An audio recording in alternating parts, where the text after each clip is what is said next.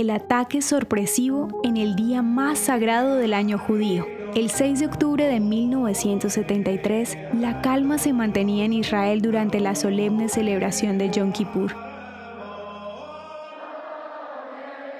Las calles y carreteras estaban abandonadas, las transmisiones de radio y televisión interrumpidas, así como cada año en el día más sagrado del calendario hebreo.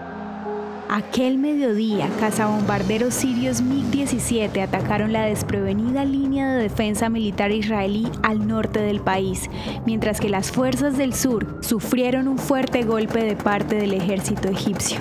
Años atrás, Israel había ganado territorios estratégicos durante la Guerra de los Seis Días en 1967. Con esta ofensiva militar, Egipto y Siria buscaban recuperarlos. Pese al inesperado ataque, Israel resistió y retomó el control. El 22 de octubre, los árabes se vieron obligados a aceptar el alto al fuego declarado por el Consejo de Seguridad de la ONU, producto de la contundente respuesta militar israelí. Esta corta guerra dejó un total de 13.500 soldados muertos, 2.500 de ellos israelíes, 3.500 sirios y 7.500 egipcios.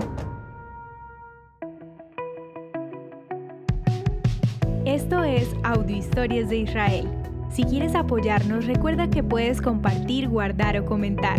Estaremos agradecidos de que nos ayudes a correr la voz. El contenido original de Audio Historias de Israel fue provisto y realizado por Philos Project.